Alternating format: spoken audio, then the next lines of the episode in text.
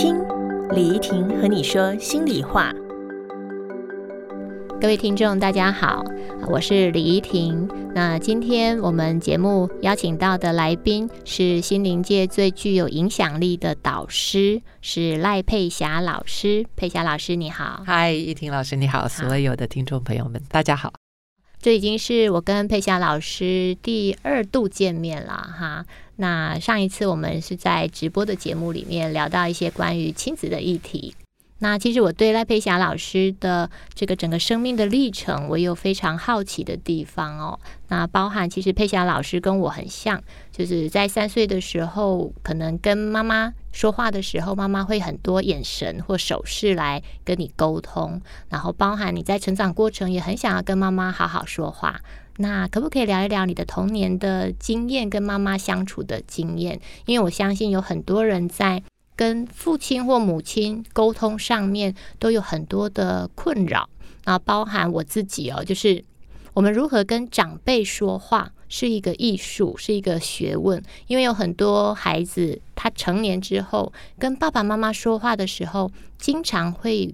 不自觉的觉得委屈，或不自觉的会开始愤怒。那我相信这个在童年经验里面会有一定的影响。那很多成年之后的大人都说，我不知道怎么跟爸爸妈妈说话。那可不可以聊一聊佩霞老师你在生命的成长经验里面有没有类似的不知道怎么跟妈妈好好说话的经验？嗯，随着时代的改变。以前我们从来没有去想说好好说话这件事，是就是跟妈就是有时候就是吹胡子瞪眼睛，或者是冷暴力啊。就是我慢慢长大之后，特别如果我回过头去想的时候，就是开始到了青少年的时候，就是童年我们生在父母亲的这个。这个庇护底下，对对对对，屋檐下哦，羽翼下，权势下，对权威底下，对，所以我们就是跟着这样长大了。我们同平常也不太会跟同学讲爸爸妈妈是怎么样，家里面如果不开心，我们也不会跟同学说。所以呃，通常我们就是爸妈给我们什么，我们就是在那个环境之下长大。那有的孩子调试的好，嗯。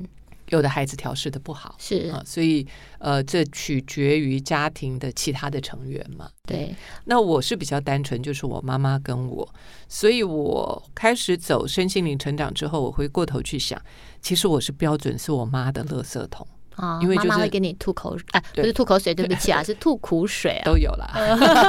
就是说，妈妈跟我就是单亲妈妈带的女儿，嗯。那现在想一想，你当然想当然耳嘛，就是他在外面碰到事情，回到家里面就一定是不开心。对，那我们也慢慢的，我们自己有小孩，我们也知道，嗯，小孩可爱是小的时候。慢慢长大就不不可爱了，对，所以我们成长的过程，我们也变得不太可爱，对，所以妈妈对于我们就会要训斥啦、教养，这这是很自然的，就是我我们现在去看他，能理解哦，对，就是这个过程就是这样。那一直到了呃青少年之后，我们开始。翅膀要开始长硬了啊，要开始长硬了，就会开始去质疑妈妈以前对自己，然后就开始回嘴啊、顶嘴啊。那其实那些回嘴跟顶嘴。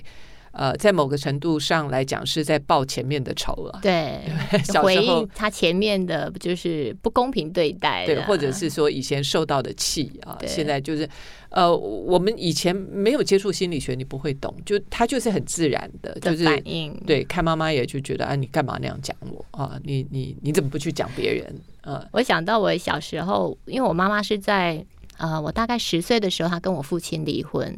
可是他大概在我五岁的时候，他就离家出走了。那在我记忆里面，我跟他相处的每一刻，就是我都是看着他的眼神长大的。我觉得那个感觉很很神奇。就是譬如说，我去外面跟妈妈出去，然后朋友他的朋友会看到我好可爱，就会给我一颗糖。那我就不自主的会回头看我妈，然后我妈妈就会用眼神传递出讯息，然后就会告诉我。不要拿，他他是眼睛一瞟或者是一瞪就不要拿。这样，那我就会把手伸回来，我就不敢拿，因为我妈妈就是她有自己的想法。可是到长大，后来我们就是妈妈离家，然后我们后来联系上，然后有一次我们我们又一起出去，然后其实我在成长过程，我一直都处于近视状态，就是我爸爸也不知道我近视，可是我每天都眯眯眼这样。那因为我怕爸爸花钱，所以我也不敢跟爸爸说。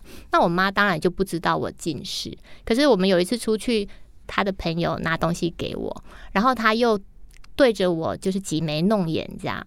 然后我就跟我妈说：“妈，别再挤眉弄眼，我看不见，我近视六百度，你知道吗？就是你大概不理解我近视这么深哦。就是青少年的我已经有能力去反击了，然后当然用一种比较开玩笑的口吻。那当然，因为我们中间其实几乎很少去沟通。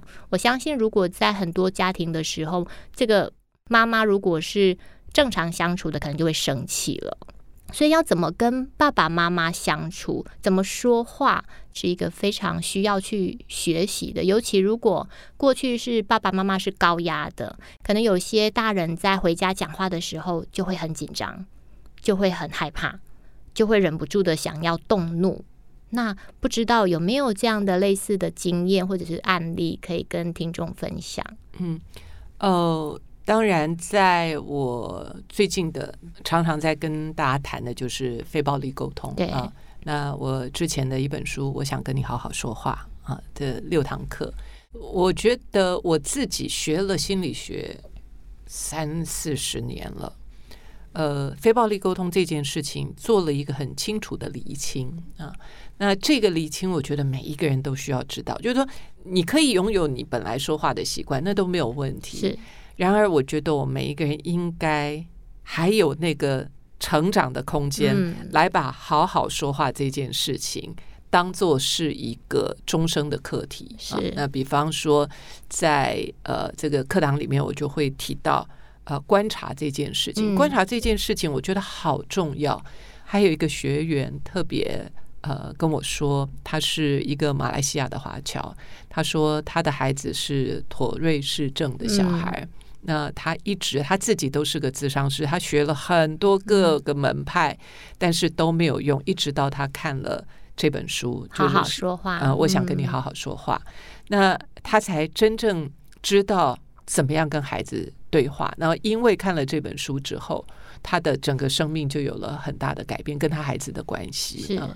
那为什么呢？一个就是我觉得那个观察就是我不要带任何的情绪，我只是讲清楚。什么事情？就是我看到什么或我听到什么，所以我感觉怎么样？老师，我们可不可以举一个实例？这样子也许听众会更清楚。譬如说，一个家庭早上的战争，哈，就是说像我刚刚。跟老师聊的，就是我今天早上我的孩子这个坐在那个地方发呆，然后一般的父母可能就会开骂了，就说啊你怎么不快一点？还拜托你时间都来不及，你还坐在那里不动作。那我知道老师在九月十二号在一号课堂有这个音频课程，叫做赖佩霞六堂非暴力沟通入门课。那可不可以来聊一聊？我们如果同样的案例，然后用好好说话的方式，把你听到的、你看到的，直接去告诉孩子的方式，会是怎么样子？嗯，我用另外一个例子，好啊，就像呃类似的例子，像我女儿那时候大概十十岁左右吧，那那个时候她我们就讲好了，几点钟以后她就要就不能够再玩电脑了，是啊。那当然，那个时候还没有手机那个那个状态，所以我们那时候的状态就是 OK。那十点钟我就关机，我就把电脑关掉，整个电脑关掉这样。那后来他开始要跟我撸的时候，我就会告诉他，就是说我们在哪一天，我们两个都已经说好，我们协议说，呃，十点钟我们电脑就要关机。对啊，那这是我们协议的。如果你现在觉得不妥的话，你现在正在生气，我们先不要谈。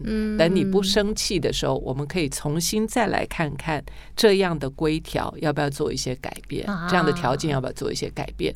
那我印象当中，当天他当然很不开心，但是第二天等到他情绪稳定下来的时候，我就问他，就说：“你觉得我们这个呃规条要不要做修改？”他就看看我说：“没有了，不用了，那是我的问题啊。所以我要讲的是说，其实每一个孩子都有思考的能力。对，基本上在我的心里面，我觉得每一个孩子都是有智慧的。是，确实如此哦。刚刚老师在谈这个案例的时候，我想到的是，呃，之前我看过一个案例，也很像，就是他跟这个大孩子，也就是他是国中的孩子了。一个女孩跟她的孩子协商，也是跟老师一样，就是呃把这个时间设定好，然后把这个所有的规条都写下来。可是当孩子违反了规条的时候，这个妈妈很特别，应该是传统妈妈会做的方式。她把她曾经写过的那些协商协议书拿过来给她的孩子看，她说：“你看。”你当时就是这样写的，有没有？你都没有做到诶，你每一条都跟我说你会做到，然后你都没有。好，我相信这样的案例跟刚刚老师提到的，就会有一个明显的立体感了。就是我们有的时候以为自己有好好说话，以为我们在呃规范上面有写的很清楚了，孩子应该。听得很懂了吧？可是我们在表达上面，其实还是没有做到一个比较稳定的姿态去沟通，也没有做到一个表达真正内在要表达的是什么。我相信，如果呃父母亲确确实知道你内在想表达的是现在的时间太晚了，而且已经超过我们的约定时间，这么表达孩子就会清楚。而且重点是，爸爸妈妈是没有生气的。他只是在陈述我们之前协商过的内容，是不是这样？嗯，呃，态度是重要的。嗯啊，就是说，有些时候我们当然希望看到某一个结果，那那个定论在那里没错，但是有些时候我们却忽略了，呃，更重要的是我们的态度，因为孩子会因为我们对他的态度。给出自我认定，他我们一定不希望小孩子觉得他是一个很糟糕的人。对，但是我们做父母亲，经常只要一开始呃训斥孩子的时候，或者是在教养小孩的时候，我们就常常会想要让孩子觉得说你是错的。嗯，那这一点，我觉得当我们开始学习好好说话的时候，就会避免掉，因为呃，就是我我觉得做父母亲啊。要想到一点，就是说，你所有的语言当中，你到底在暗示什么？嗯，我觉得这个暗示是重要的。那我如果能够跟你好好说话的话，表示孩子你是值得我花心思。慢慢跟你说的这个自我价值感其实是这样建立的，所以当我们说好好说话这件事情的时候，当然它是有方法，被暴力沟通有方法有技巧，呃，有有目的啊。比方说，我刚刚讲到，你就是呃事实的陈述、观察，然后谈自己的感受，然后呃这个呃需要，我的需要是什么，我重视什么，然后提出请求，这是一个 formula。我觉得我们如果可以这样说好的时候，其实好好说话这件事情，在我们人跟人之间的沟通比例上，它其实不是太太高。嗯，是语言的沟通，但是它却很重要，就是它非常重要。那我刚刚在讲的就是，我今天呃，就像这个依婷老师，我今天愿意坐在这里跟跟你好好说话，表示我重视你啊，是表示我在意你啊。那这个语言背后的这个意图。其实对孩子来讲更重要，就是一个连结哦。其实我在这个写亲子教养书的第一本，我的书名叫做《孩子永远是对的》。那其实当时很多父母都跳出来说：“为什么孩子永远是对的？”就产就产生一个很大的质疑哦。那其实我我要提的也跟这个佩霞老师要提的是很雷同的，就是孩子的养成，他其实。其来有自，它除了第一个是遗传，第二个就是你在家庭里面的家庭教育的这个传递出来的样子。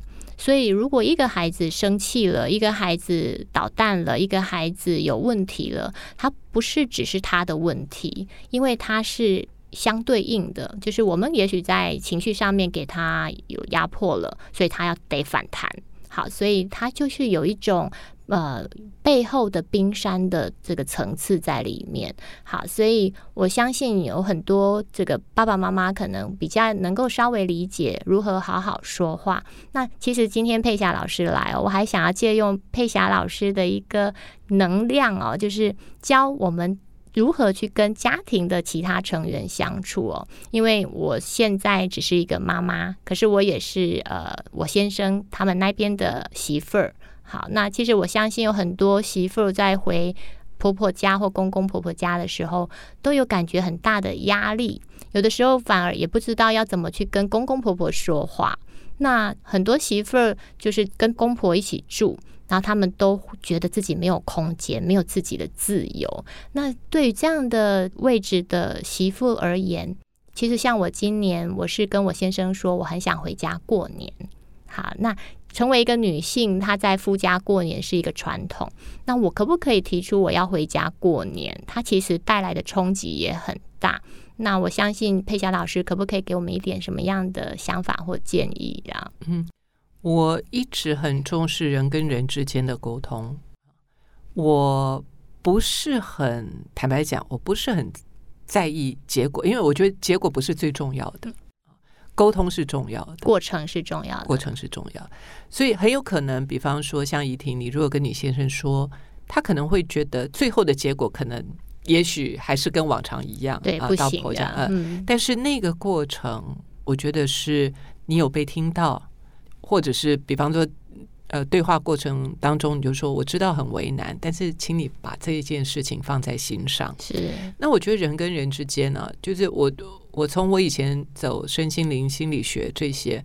我真的看到人跟人之间的善意。嗯嗯，我当我们付出善意的时候，对这个是我在我所有的呃，我觉得包括我现在行走在这个世界上，江湖上 遭挑，在活在这个世界上，我能够活得这么愉快，是因为我深信人是有善意的。嗯啊，那基于这样的基础的时候。你沟通起来就会容易，因为当我在跟你谈话的时候，我不是要找你的麻烦，对我只是想，我觉得，我觉得你值得我花心思跟时间告诉你我心里在想什么，所以我不会有指责，我不会有谩骂，但是这件事情。我在意，对，所以我讲给你听听看。那没有关系，如果不行也也没关系，你就告诉我就好了。对，但是我也只是想跟你分享我心里面的感受。确实哦，其实我在我因为我爸爸是二零一五年过世的，他当时是九十岁了。那他在九十岁之前前大概几年吧，我我在二零零七年结婚到二零一五年这中间，我有不停的跟我先生说我想回家过年啊。我我发出的讯息是。嗯，为什么女性结了婚就要在公婆家？那我是不是这一辈子一旦结了婚，我就不能回家过年了？那刚开始他就会说啊，这个本来规定都是这样啊。那那因为他也没有恶意，我也没有很坚持，一直到我陆陆续续谈了很久，因为我都是点到为止，我就走了这样。然后有一天他就突然回过头来跟我说：“你每一年都跟我讲这件事，你是认真想回家吗？”我说对啊，我很认真，因为那时候爸爸已经八十几岁了，所以我每一年都会跟他提一次。当我爸爸九十岁那一年，他说：“如果你真的这么认真，那我就去跟我爸爸妈妈提。”所以在我父亲离开人世的最后一年，我是跟我爸爸吃饭的。当时我就非常感动，因为再来就没有了呀。所以我就说，如果你是真的很想，而且你是非常的。应该说，就是表述自己内在的渴望，其实全世界都会来帮你的。嗯，我我非常认同，就是说，呃，我一直觉得这世界是友善的。嗯啊，那当然每一个人的经历不一样，我我我相信，所以所显化出来的也是如此，因为我相信，所以我。说话我也不会咄咄逼人啊，我只是把我心里面想的说出来，没有罪啊，对不对？我也不骂人，我也不是抱怨，我只是把心里面想要说的说出来。所以，呃，我想跟你好好说话，非暴力沟通。我觉得非暴力沟通它的美就在这里，就是除了有一些人真的不太会讲话。所以他就有一个有一个范畴，你就按照这样的方式讲，你就不会突扯太大，就是不会遭惊体，不会不会呃走歪掉。嗯那呃，或者是有一些人可能刚开始的时候习惯抱怨，那最起码除了习惯抱怨之外，我们可以再加入一些是对沟通有帮助的事情。第一个就是呃很清楚的表述。陈述不带任何情绪字眼，那当然，这里面还有一个就是你要很定，嗯，自己不管内在要稳定，不管对方怎么样讥讽、嘲讽，不管对方怎么样，你都要很定，因为我要很清楚，呃，我在说什么。然后我觉得这里面啊有一个自重，就是说对我自己说出来的语言，我要很自重，嗯我要很，也要有很有拿捏，我不要乱讲。对。呃，有些时候我们一生气啊，话就乱讲，然后自己就失去了那个自重，自己也不尊重自己，那别人也不尊重我们。我想停在这边一下下哦，因为其实这是非常重要的。刚刚佩霞老师提到一个，你要非常稳定。那其实像我在学习萨提尔的过程里面，它有在冰山的图层里面有一层叫自我价值，也是自我的部分。那其实如果你是一个高自我价值，或者是你是很认定自己的人，其实你的内在就会相对稳定。那这个自我价值要怎么去培养，或者是怎么去养成？有的时候是仰赖过去的家庭给他的稳定，有的时候其实在成长过程，你就可以自己滋养你自己，你给予自己认定，给予自己价值跟欣赏。所以其实它的这个内在是一样的道理的。当你稳定了，世界就稳定了。不管外面的风雨如何，其实你就是表述你自己而已。没错，就是依林老师已经自问自答这样，你就把答案说出来。没错啊，就是那个那个过程的确是如此。那呃，我们都是这样长大的。我们自自己也曾经讲过一些乱七八糟的话，自己现在回过头来想，都觉得说，哎呦，实在是不应该啊。那也不用太呃责备自己，我觉得成长就是这样。那我母亲也不是一个会好好说话的人，嗯所以想当然而我就我的学习过程就是这样。包括我们学校的老师，是他也不见得是好好说话的。嗯我们到现在，呃，我我还听过有一些父母亲来告诉我，他觉得那个霸凌的人就是老师。啊，对不对带这个头霸对凌对对，所以这些就是我们的人性的提升，就是在在这上面。我觉得很谢谢像 Satya 啊，像 Gomori，像这些都是我的老师啊。就是说，像他们有一些自觉自重，然后我们也有幸碰到这些老师，看到一个活得有尊严的样子。长者是什么样子？然后，竟然我们可以有这样的榜样，我们就可以看到非非榜样的那个样子。相较之下，不要我宁愿嗯，活得对活得像那样，有选择对，的。然后因此我们自己也会对自己有一些提醒。老师，那我再提问一下，因为我更好奇了。那你跟你先生，自从你学了这个非暴力沟通以后，就不再吵架了吗？我们本来就都不吵架的，哦我们不吵架，只是说，呃，我没有吵架的习惯。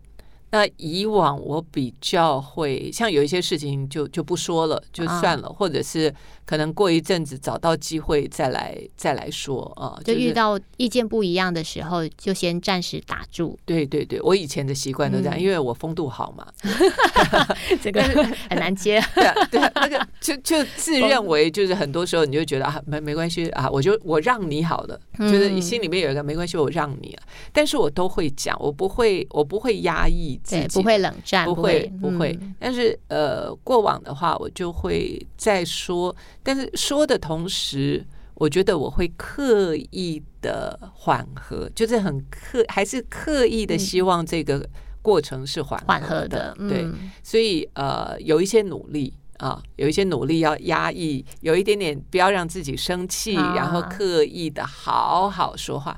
但是当我学了非暴力沟通之后，我觉得我不需要那样做了，嗯，我就是把就因为我我已经有一个那个范本了，就是心里面有一个范本，那我只要按照这个范本走，我就可以把它说得很清楚。是那因为我练习的好，我也不会吐槽，所以你如果听起来不顺耳，那也不是我的问题，我就可以嗯告诉你说我的意思不不是是这样的。嗯如果你扭曲的话，我会我会很稳定的告诉对方说，我刚刚讲的不是这个，我是什么？不是据理力争，它不是据理力争，而是我就是清楚的、很清楚的表表述，嗯，表述说是什么事情，所以你要在我嘴巴上，就是你要添我的话，你添不进来，因为我会告诉你那个不是我的意思，是啊，所以它会是一个非常清楚的范本。嗯，那有了这个范本之后，我们就可以去调整。或者去看说我到底有没有哪哪一些地方。我好像又带进情绪了，是就比较有机会。然后如果对方告诉我说：“哎，你刚刚就……”我说：“哦，对不起。”对不起，我就能够告诉对方，甚至于道歉，然后重新再讲一遍。所以我觉得它会是一个很有趣的、终生可用的一个沟通方法。对对对，非常珍贵的一个沟通方式。好，其实这个佩霞老师提到的心法，都在他九月十二号上架于一号课堂的音频的课程里面。那有兴趣的听众朋友，你们可以这个上架去找找看啊。那其实我总结一下老师刚刚提到的。这个我自己在学习萨提尔的历程里面，这个一致性的沟通跟佩霞老师提到的，其实也是非常雷同的。那我把这个一致性的沟通用三个步骤去把它概括，就是听和心。听就是倾听，和就是核对，心就是用心的欣赏。那这里面刚刚佩霞老师提到一个非常关键的词，叫做“我跟人沟通是不据理力争的”。因为过往的沟通是我想要证明我是对的，于是我要大声的说。但事实上，好的表达是你。稳定的表述了你自己，那一致性的沟通，也就是你稳定的表述了自己的内在的想法，如此而已。所以基本上，呃，沟通没有太难，只是看你喜不喜欢用不一样的方式再去传递。好，如果各位听众你对于萨提尔沟通或者是佩霞老师的这个非暴力沟通都有兴趣的话，老师的课程在九月十二号上架，那我的音频课程一样在一号课堂上架。想知道该如何和孩子好好说话？欢迎你收听我的最新有声书《萨提尔的亲子对话》，里头有更多我和孩子的相处故事。好，那今天非常谢谢佩霞老师来到节目中，谢谢。好，如果还有一句话可以给听众朋友，老师你有什么想说的吗？嗯，好好善待自己，自重。呃，知道我们的语言其实是非常有力量的，不要妄自菲薄。是，其实我们每一个人在这个世界上，对自己而言都是最重要的。好，谢谢佩霞老师，谢谢大家，拜拜，拜拜。